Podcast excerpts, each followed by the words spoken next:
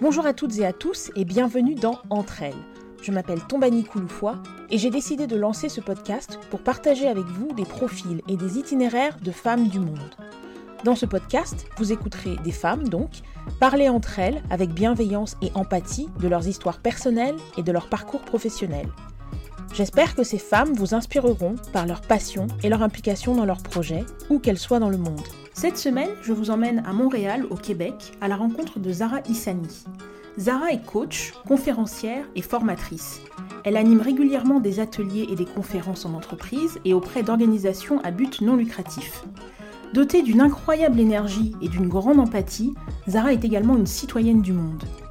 Dans cet épisode, nous avons abordé son parcours et son cheminement personnel, et nous avons également choisi d'élargir notre conversation à une thématique souvent angoissante, celle de la gestion du changement dans nos vies.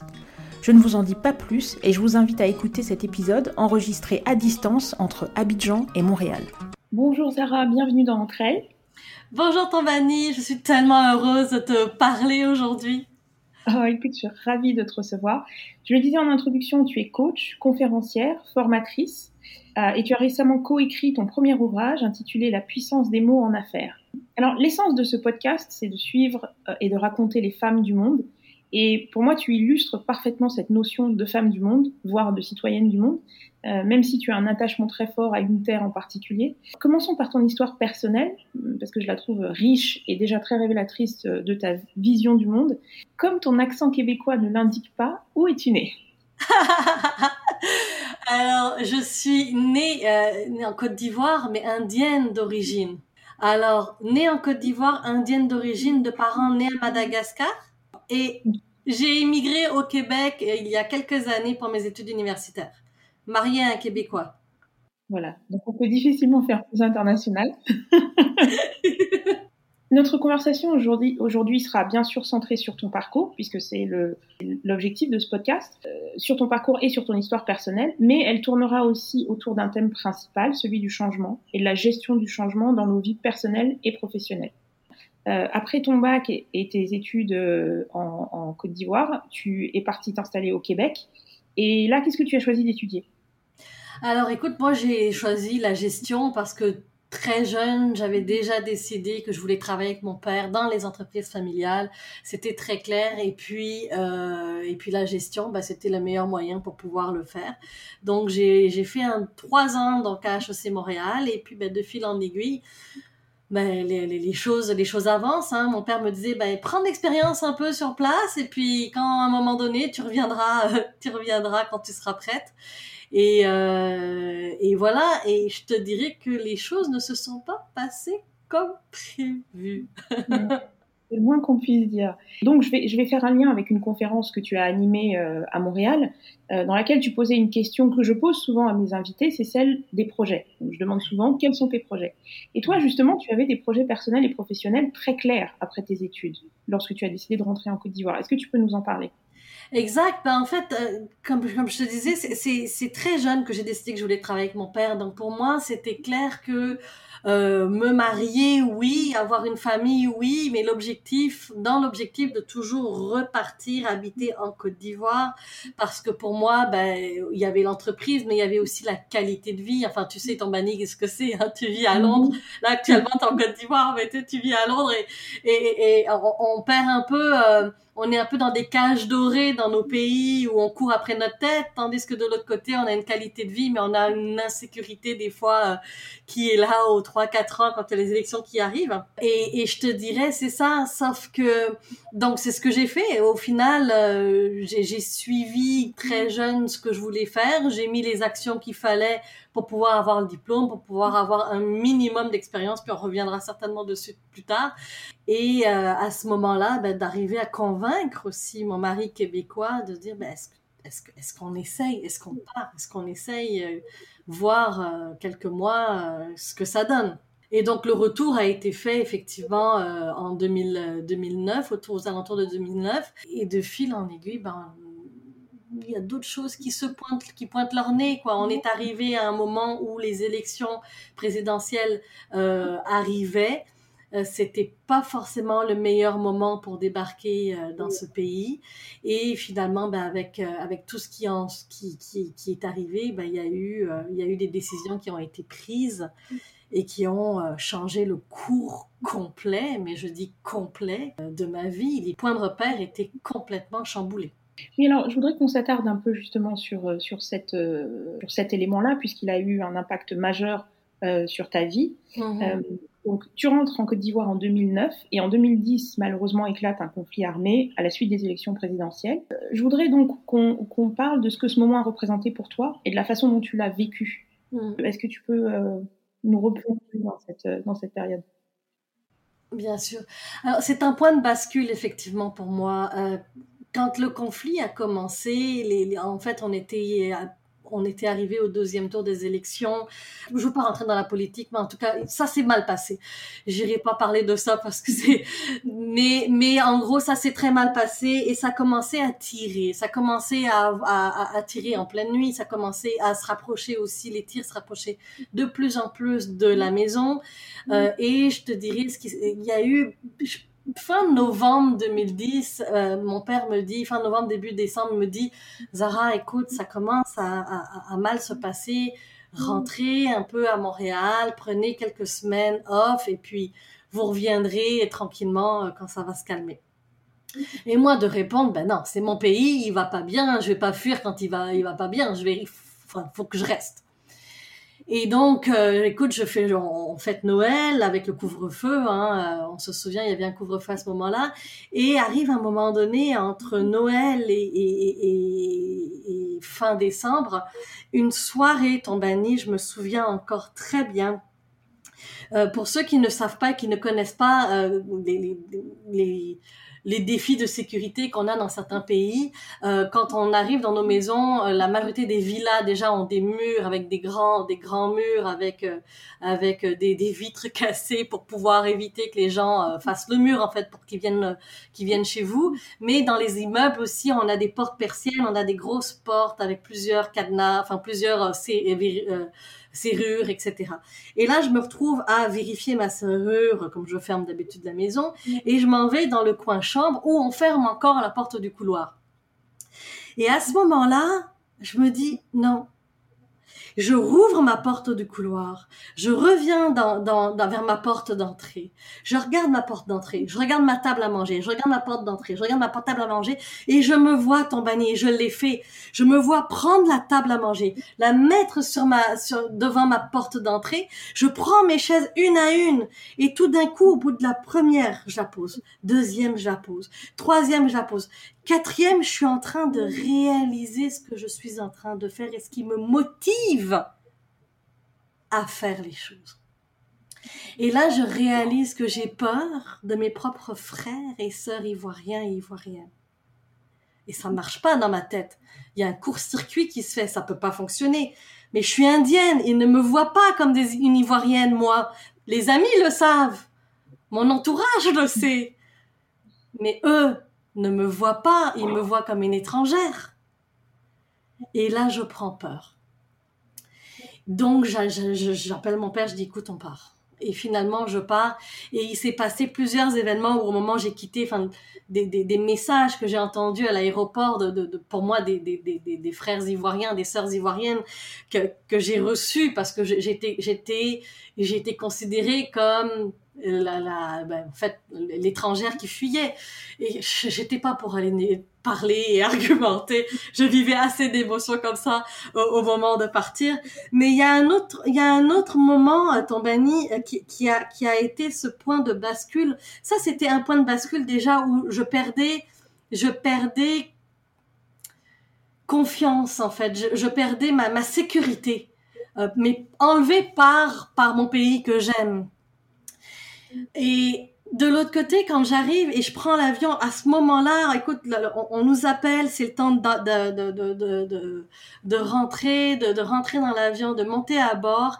Et à ce moment-là, euh, je suis assise, je me souviens très bien, je suis assise côté droit de, de la de l'avion face au hublot et je regarde l'avion, je regarde l'extérieur et j'ai un ami pilote d'hélicoptère qui est sur le tarmac Et je me souviendrai toujours de son visage, de sa manière dont il était placé, où il avait les deux mains dans les poches avec son uniforme de pilote et je regarde, je pleure, je regarde mon mari.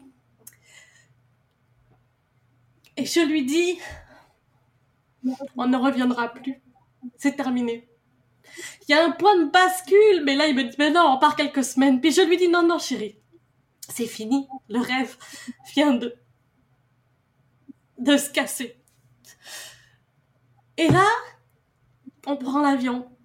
C'est quelques semaines plus tard, Tombani, que le coup près tombe, où la, la sécurité, le pays va de plus en plus mal. Et je le vois, hein, je le vois de l'extérieur je me sens impuissante à l'extérieur de voir tout ça. Je, je, je n'endors pas pendant quatre mois parce que je fais le relais avec le SAMU à envoyer des poches de sang, mais de Montréal, à faire ce que je peux faire, à faire les manifestations qu'il y a à faire au métro Mont-Royal. Il y a des photos, écoute, de ça, où, où je me tiens la pancarte, où je, tu sais, j'essaye de faire ce que je peux faire pour aider mon pays de loin. Mais le coup près tombe où à un moment donné, mon père me dit, c'est pas possible. Vous pouvez pas revenir dans ces conditions. Je peux pas prendre la sécurité de mes enfants et de mes petits enfants en sur ma sur ma sous ma coupe. C'est pas possible. si vous voulez revenir, vous revenez euh, de vos propres moyens. Et je comprends et je comprends. Ça a été dur sur le coup hein, à prendre. On en reparlera tout à l'heure, mais je comprends totalement aujourd'hui sa, sa, sa décision. C'était la, la meilleure décision, je te dirais à ce moment-là. Mais là, tu te retrouves, Tambani, à un point où je me suis retrouvée, où j'ai vécu toutes les étapes du deuil euh, à, vivre euh, semaine après semaine. Et je te dirais que c'est avec le recul que je vois que je suis passée à travers ces étapes du deuil-là. Euh, ça a été, ça a été ça a été pas facile. Les mois, je pensais que cette décision-là était difficile et ce que je venais de vivre était difficile, mais je n'avais aucune idée, mais aucune idée de ce que je m'apprêtais à vivre. Clairement, on entend l'émotion dans ta voix. C'est une période qui a été euh, difficile et douloureuse pour, euh, tous, hein, pour, euh, pour, les populations ici, pour les personnes qui, qui ont traversé ça.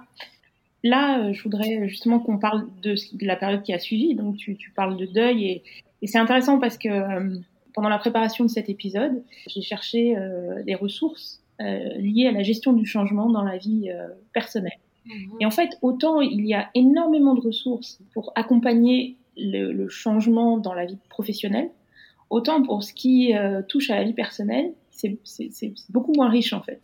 Et donc j'ai trouvé une, théorie intéressante qui décortique les réactions au changement en plusieurs étapes. Et la première, c'est le déni ensuite la colère, la tristesse et l'acceptation, mais tout ça dans un contexte euh, que tu as très bien décrit, qui est un contexte de, de, de deuil en fait.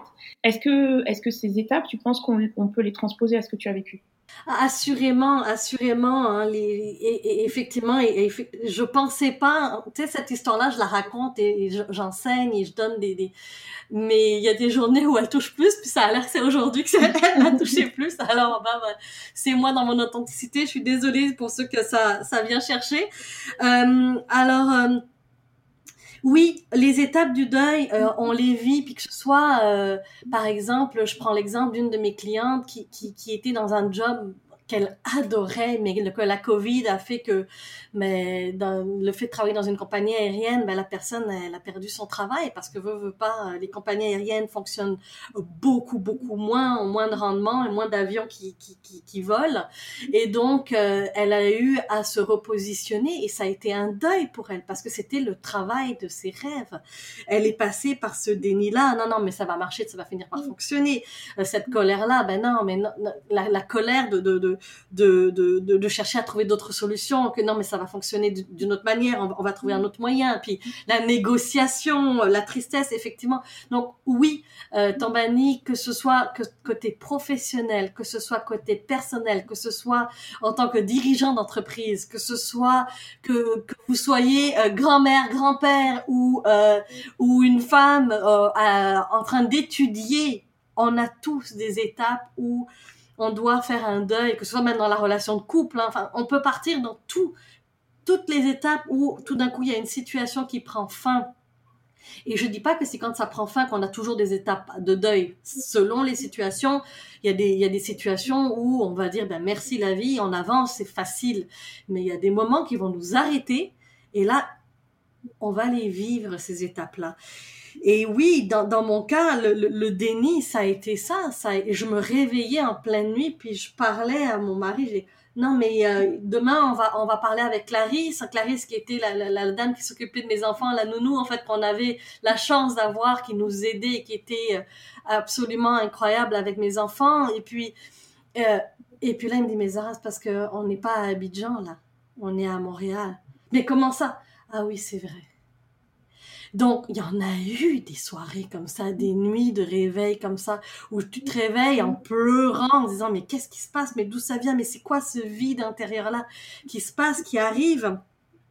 Euh, ce, moyen de se réveiller à dire euh, euh, je, je, je, ne peux pas, c'est pas possible. Non, non, c'est pas à moi que ça arrive. Non, non, moi je suis censée reprendre les entreprises de mon père là. C'est pas possible. Non, non, mais c'est, c'est, non, on va trouver une autre manière. Euh, et là, je parlais à mon mari. J'ai dit bon, ok, toi tu vas te trouver un, un, job, tu es bon là-dedans. Je vais te trouver des contacts en Côte d'Ivoire. Puis moi, je vais essayer de me trouver une place. Donc j'essayais de faire des stratégies pour pouvoir revenir, pour pouvoir parce que mais mais j'étais encore en mode panique, en mode feu, en mode euh, j'ai pas pris du recul, j'étais en mode solution rapide, négociation, ok, comment on peut faire autrement?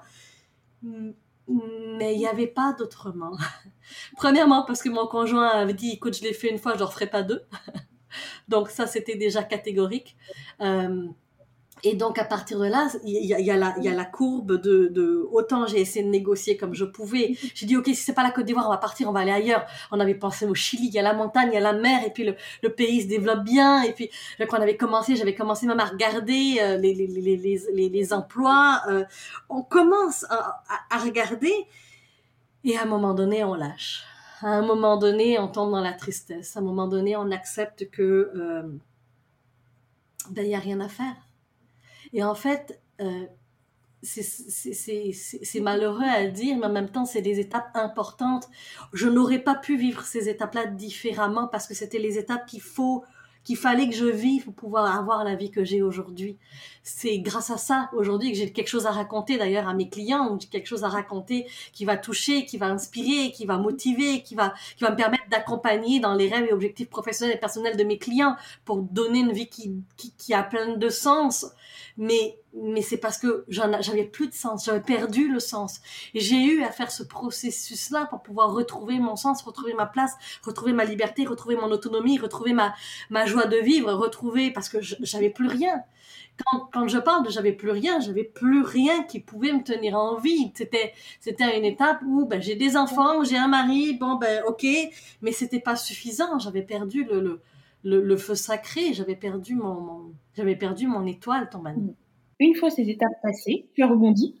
Oui. Quels sont les outils qui t'ont permis de rebondir justement à ce moment-là? Est-ce que tu as eu le, un, soutien? Qu'est-ce qui t'a permis de rebondir?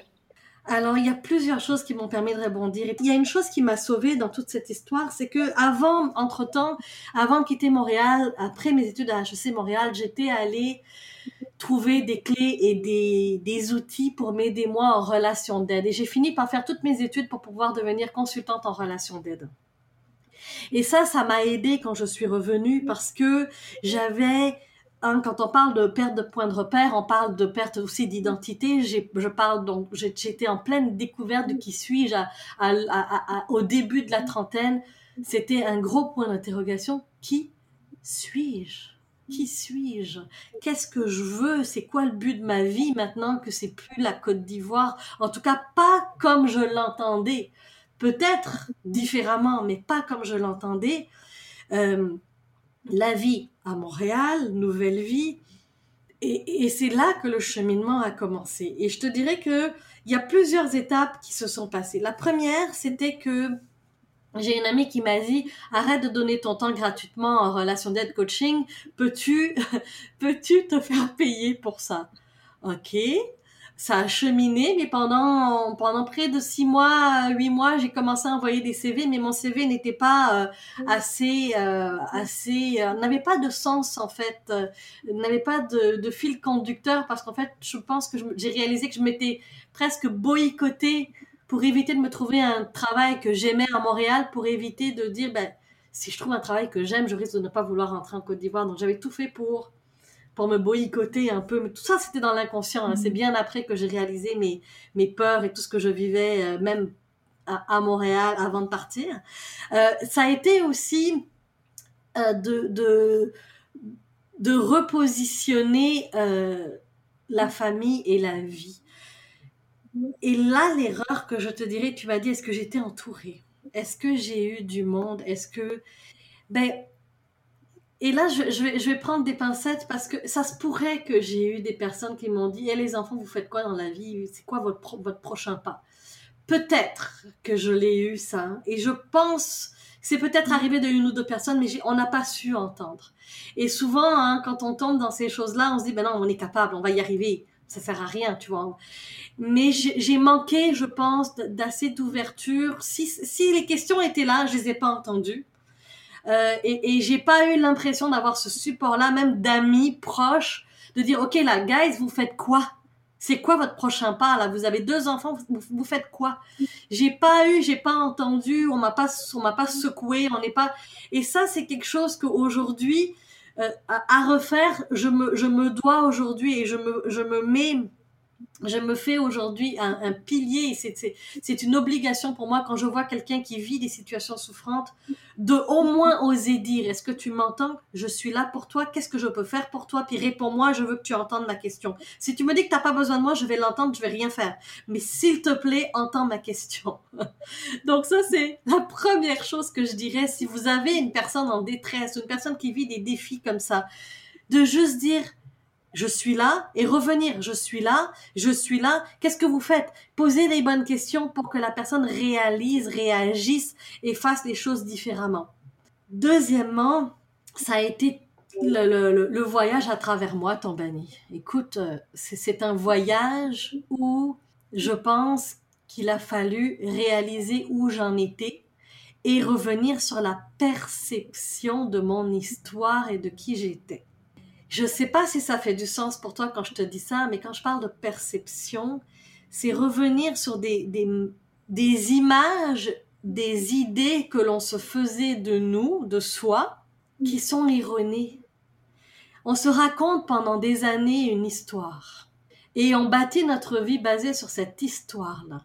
Mais cette histoire-là a été passée sous plusieurs filtres le filtre de papa, le filtre de maman, le filtre des amis, ce qu'ils ont dit, ce qu'ils n'ont pas dit, le jugement des uns, le jugement de l'autre. Et tout ça a été passé après par notre filtre à nous en disant, bon, ben, eux pensent ça, ça veut dire que moi je suis ça. Ou tel résultat est à l'école, donc je suis ça. Et donc, on part, et moi, je, je, vais, je vais vous coller ça à la réalité parce que je, l'objectif, c'est que là, je vous parle de mon histoire, mais s'il vous plaît, toutes les personnes qui écoutent, regardez comment vous pouvez coller ça à votre histoire à vous, parce qu'on a tous ces filtres-là. Revenez dans votre passé pour regarder ces filtres-là. Mais maintenant, comment concrètement ça, ça s'est opéré dans ma vie pour que vous puissiez faire un lien par la suite avec votre histoire, c'est de, de la manière suivante. Lorsque je suis arrivée j'ai regardé mon CV, je dis ok, il a ni queue ni tête, mais ça m'a pas. Comment je vais faire pour trouver un travail?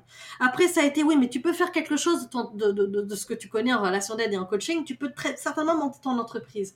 Ok, alors je monte mon entreprise, mais j'ai pas forcément la confiance. Mais comment je fais moi pour pouvoir monter une entreprise sans forcément avoir la confiance? J'ai ma carte d'affaires, mon site web il est là, j'ai mon bureau, mais il y a personne qui me connaît. Oui, mais attends, mais il faut, faut, faut que je me vende. Mais comment veux-tu que je me vende? Si si si si j'ai pas confiance en moi mais qui je suis. Alors j'ai pas confiance en moi. Pourquoi j'ai pas confiance en moi? Et là je reviens en arrière. Et là je réalise que il y a une voix qui me dit mais tu peux pas avoir confiance en toi. T'as pas été bonne à l'école.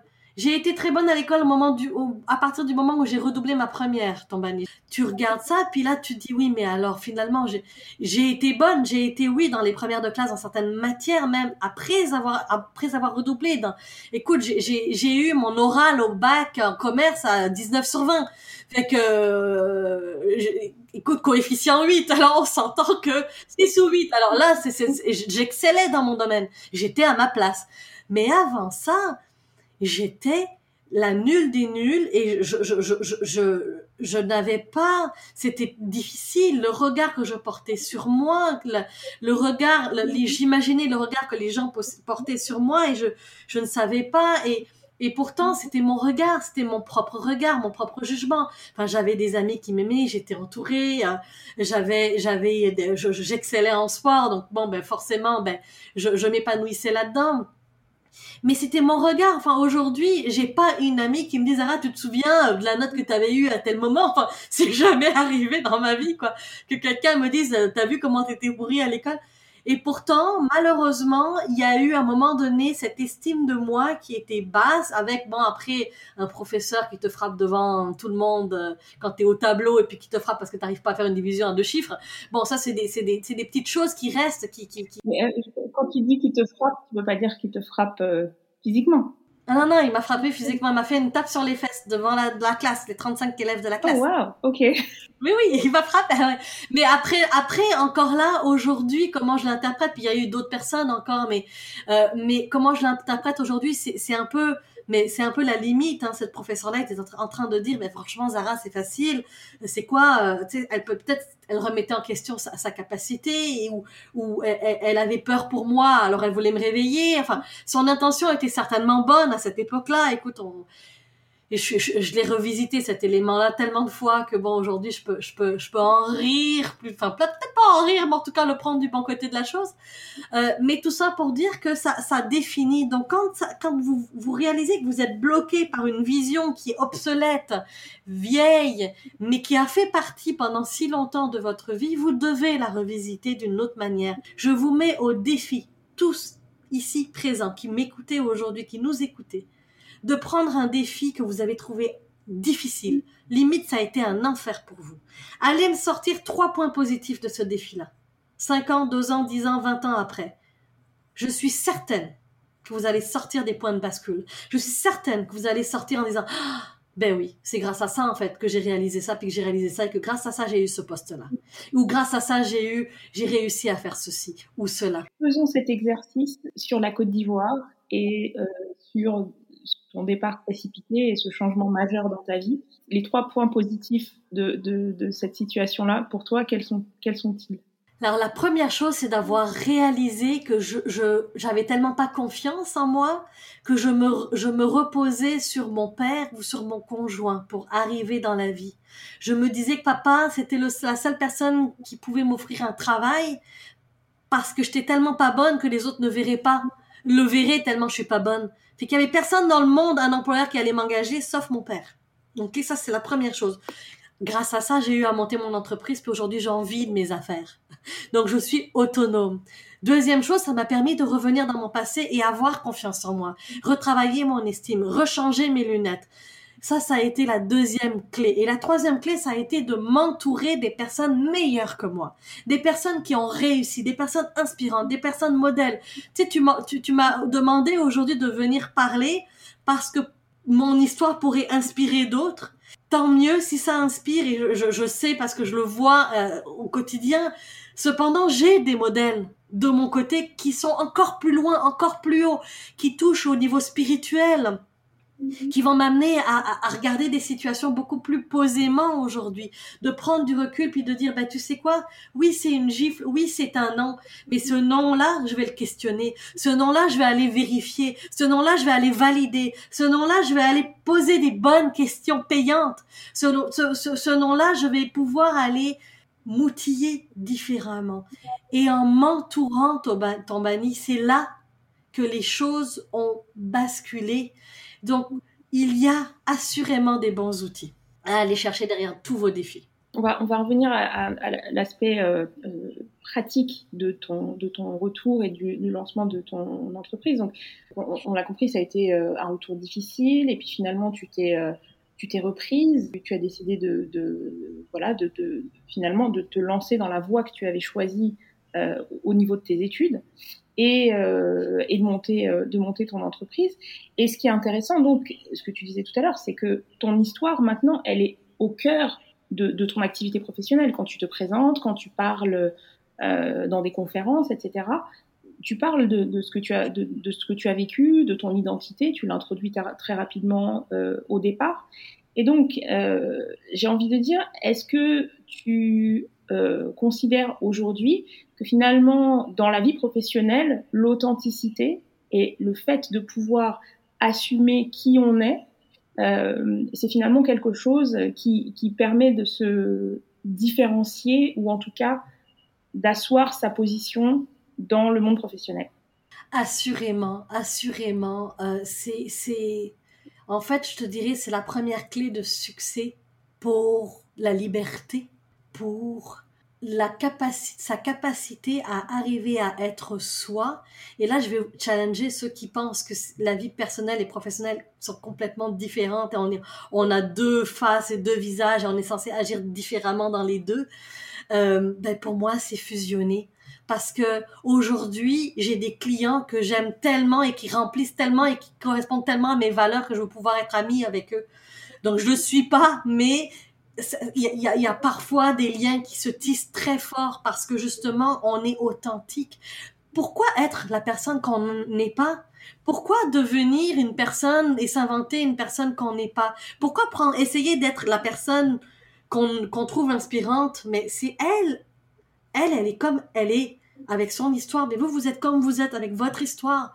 Et, et ça, ça a été la clé effectivement de l'authenticité, de pouvoir dire les choses, penser, hein, être authentique et être vrai, c'est quoi? C'est c'est penser, dire et faire la même chose. C'est que les gestes euh, fonctionnent, euh, de la fonctionnent, mais sont alignés par rapport à votre essence, à qui vous êtes. C'est votre passeport pour la gloire, c'est votre passeport pour le succès, c'est votre passeport pour être à votre place, être sur votre X et exceller dans ce que vous, vous faites. Et vous savez quoi? À travers ce chemin-là d'authenticité, l'authenticité veut dire aussi, vous allez vous faire briller dans ce que vous, vous savez faire. Mais vous allez aussi être assez humble pour dire, ben ça, ça et ça, c'est vraiment pas ma tasse je suis vraiment pas bonne. Tu m'aurais dit, Zara, viens, on va faire une, on va faire une entrevue écrite, réponds à ces questions-là par écrit. Je t'aurais dit, ton banni, c'est vraiment pas ma force. Donc, si tu veux, je te parle, puis tu peux retaper si tu veux. Mais moi, j'aime parler. Et c'est ça, c'est d'être authentique, d'en savoir aussi quand on est authentique, c'est savoir nos forces, nos faiblesses.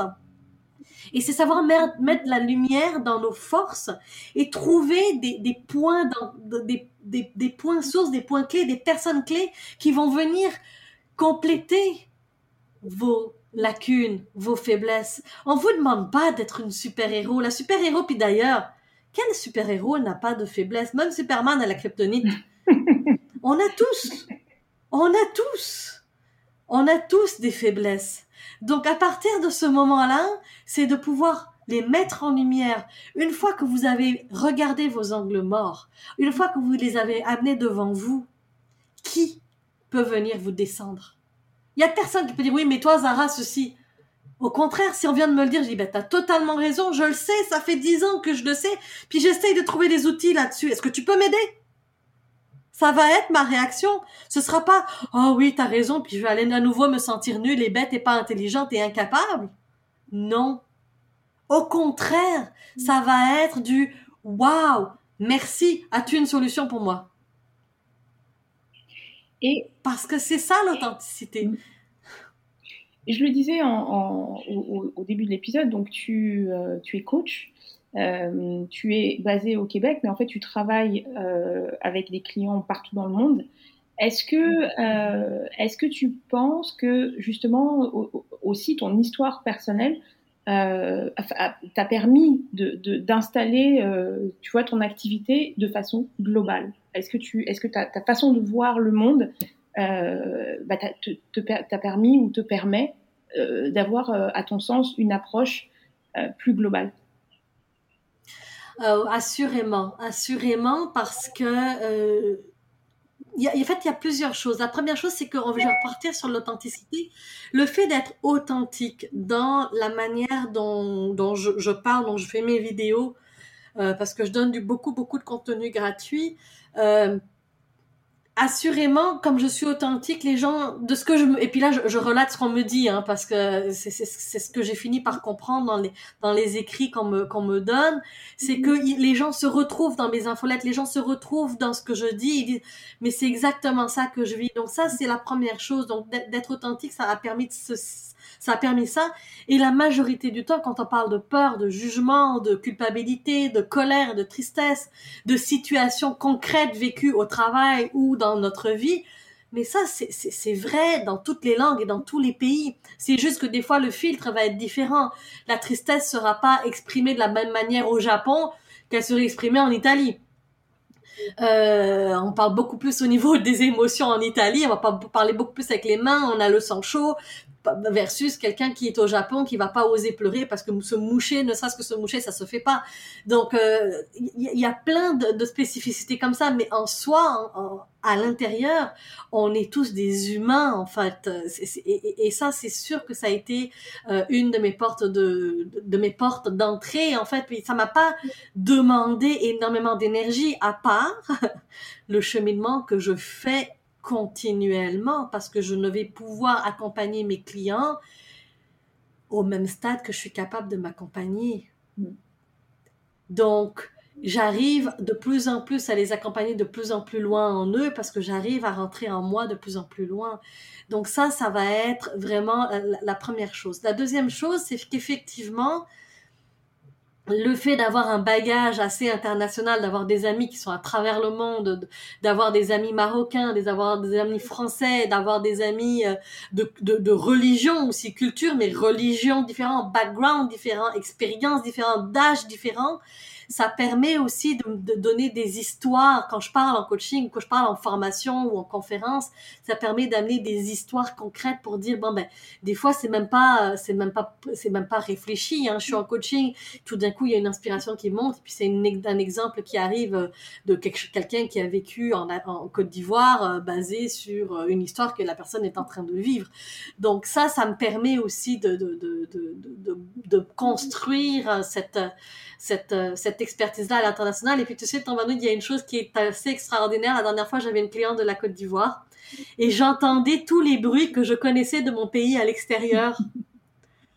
C'était trop magique. Hein, vraiment du bonbon pour mon cœur et pour mon âme. Ça. Donc, je continue, veux, veux pas, à pouvoir être là. Et ça, c'est extraordinaire je t'ai proposé d'aborder cette conversation sur le thème du changement, mais justement dans le cadre de, ton activité, tu travailles euh, avec euh, des, entreprises, tu travailles avec euh, des individus.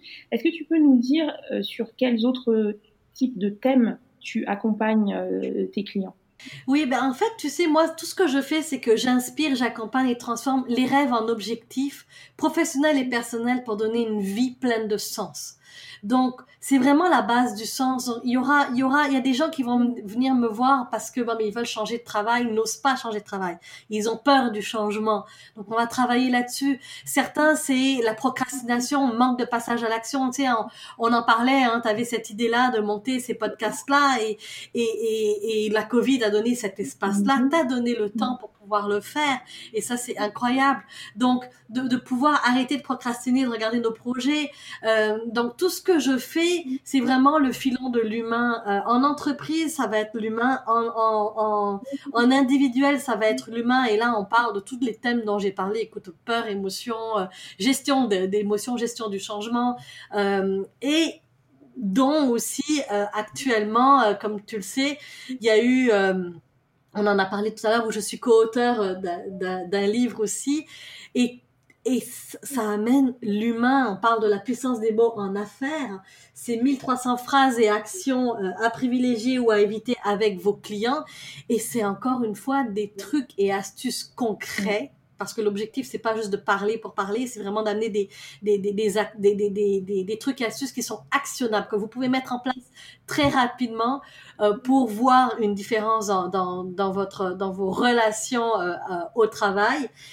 pour pouvoir vous aider et, et, et tout ça c'est toujours avec le même la, même ligne directrice Tombani c'est l'humain ce qui t'a motivé aujourd'hui de faire ces émissions là c'est d'inspirer c'est d'amener l'humain dans toutes tes discussions, dans toutes tes décisions, etc. Mais moi, c'est la même chose, c'est ce qui me fait me vibrer le matin. Et tu sais, moi, je crois que chaque personne a un rôle important à jouer dans le monde. Et mon rôle, c'est d'éclairer une lanterne, de, de, planter une graine, d'éveiller avec une petite lumière, une petite luciole, d'envoyer une petite prière, d'envoyer une petite, d'ouvrir une porte, d'ouvrir une serrure pour pouvoir, pour que la personne puisse voir que c'est possible aussi pour elle. Et justement, euh, tu m'offres une belle transition puisque tu, tu parlais de ton livre. Euh, je le disais en introduction, La puissance des mots en affaires, euh, un livre que tu as coécrit. Mhm. Qu'est-ce qui t'a amené vers ce projet?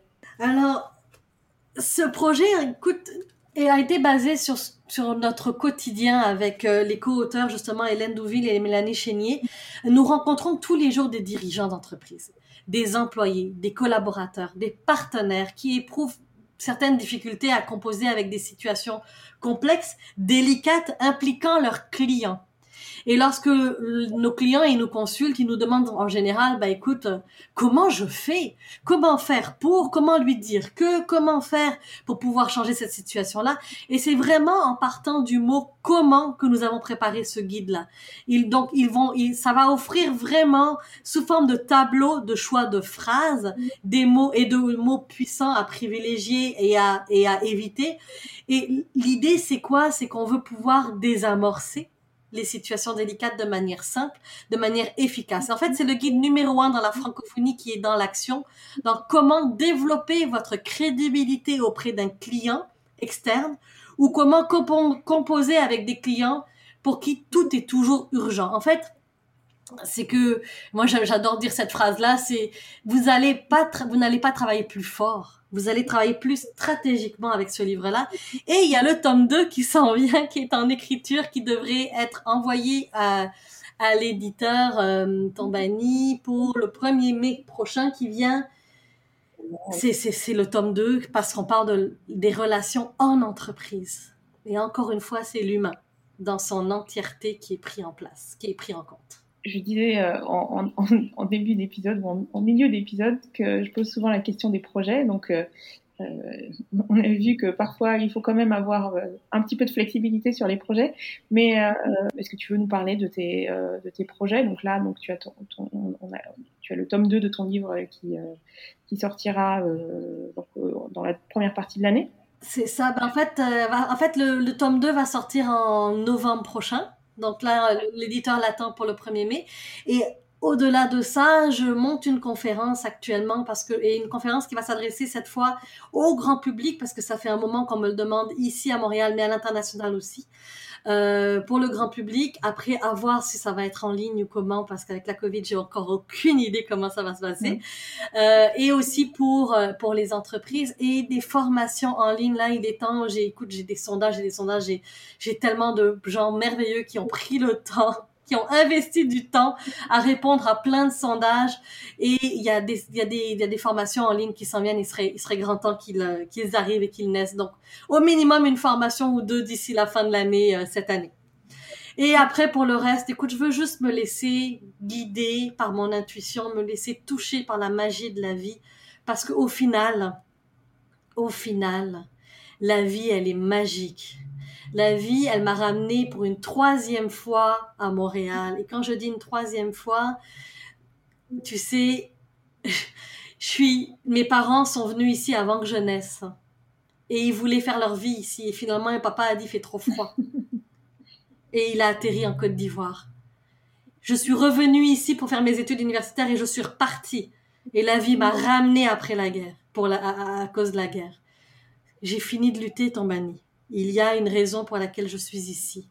Et donc, arrêtons de lutter et suivons la vague, suivons le flot, suivons la magie de la vie, parce que souvent, la vie a des secrets, a des clés pour nous qui nous amènent encore plus loin que comment on l'a rêvé.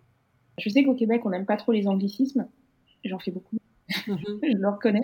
Euh, je vais utiliser un mot en anglais parce que j'ai pas trouvé d'équivalent aussi parlant en français. Et le mot c'est closure. Euh, je trouve que ça décrit bien cette phase émotionnelle où finalement on referme une porte, mais de façon sereine. Et, euh, mhm. et donc ma question, c'est est-ce qu'on peut dire aujourd'hui que tu as fait euh, la paix avec avec ces événements un peu douloureux? Alors oui, à, toutes les réponses. Oui, effectivement, on peut dire que le closure, il est fait. Bien sûr, quand je me remets dans la situation, c'est toujours douloureux, mais, mais la, douleur est toujours teintée, la tristesse, comme on l'a vu en début d'émission, la tristesse est toujours teintée d'une fierté. Euh, je suis fière du passage par lequel je suis, euh, j'ai navigué en fait tout le long de ces années. Euh, et, je me souhaite et je vous souhaite de vivre ces moments-là de la manière la plus la plus douce, même si ce sont des moments douloureux et entouré, entouré d'une équipe de, de, de, de, feu qui sera là pour vous outiller et pour vous aider et pour vous sécuriser, pour être là pour pleurer avec vous, pour vous prendre dans, dans vos bras, dans leurs bras et, et avancer. Pour la Côte d'Ivoire, écoute, j'ai eu le grand bonheur d'y retourner en 2018, donc j'y suis retournée avec le cœur léger, j'y suis retournée... Euh, avec le cœur léger, avec euh, vraiment moins de rancune. Euh, je dirais, je dirais par contre de ce que je réalise, il y a quand même une partie qui n'a pas été réglée, qui s'appelle le mot juste politique. Et là, je pense que ça a juste pris en grippe toute la politique à travers le monde pour tous les pays. Je veux pas en entendre parler pour le moment parce que il m'énerve. Et ça, ça, c'est la colère qui n'est toujours pas réglée et que j'ai, j'ai pas choisi de la travailler parce que je trouve, je trouve ça inutile de, de mettre de l'énergie là-dedans. ça m'intéresse pas. Donc ça, c'est vrai que ça, c'est quelque chose qui est encore, euh, malheureusement, quelque chose que un jour peut-être je reviendrai. Mais il y a une belle, une belle lueur euh, de, de, de magie, d'amour encore avec ce pays-là. Mais de toute façon, c'est mon pays, c'est ma terre, c'est, c'est, c'est, mon sang, c'est, c'est, c'est, c'est moi c'est moi. Donc, euh, euh, on, on, pourra jamais enlever l'Afrique, on dit. Hein, on pourra jamais enlever l'Afrique. je peux ne pas être sur Terre, je peux être, pas être sur sur ma terre, mais mais je, j'y suis de cœur et j'y suis de j'y suis de en, en, pensée tous les jours. Un grand merci Zara pour ton authenticité et ton humanité. Avec grand plaisir, Tambani. Merci à vous et je suis là pour vous. Au plaisir. Merci à Zara d'avoir partagé son parcours avec entre elles, mais également de nous avoir proposé des clés et des outils pour faciliter la gestion et l'acceptation du changement dans nos vies. J'espère que cette conversation vous aura été utile. Vous trouverez les coordonnées de Zara dans le résumé de l'épisode ou sur le site internet d'entre elles. Merci à vous d'avoir partagé ce moment avec nous. Si vous souhaitez rester informé de l'actualité du podcast, n'hésitez pas à vous inscrire sur la newsletter. N'hésitez pas également à suivre entre elles sur les réseaux sociaux, à commenter et à partager avec nous des profils de femmes qui vous inspirent. Enfin, pensez à laisser un avis sur vos plateformes de téléchargement afin de nous soutenir. Je vous rappelle l'adresse du site internet www.entre-l.com. Je vous donne rendez-vous dans deux semaines pour un nouvel épisode en anglais et dans un mois pour un nouvel épisode en français.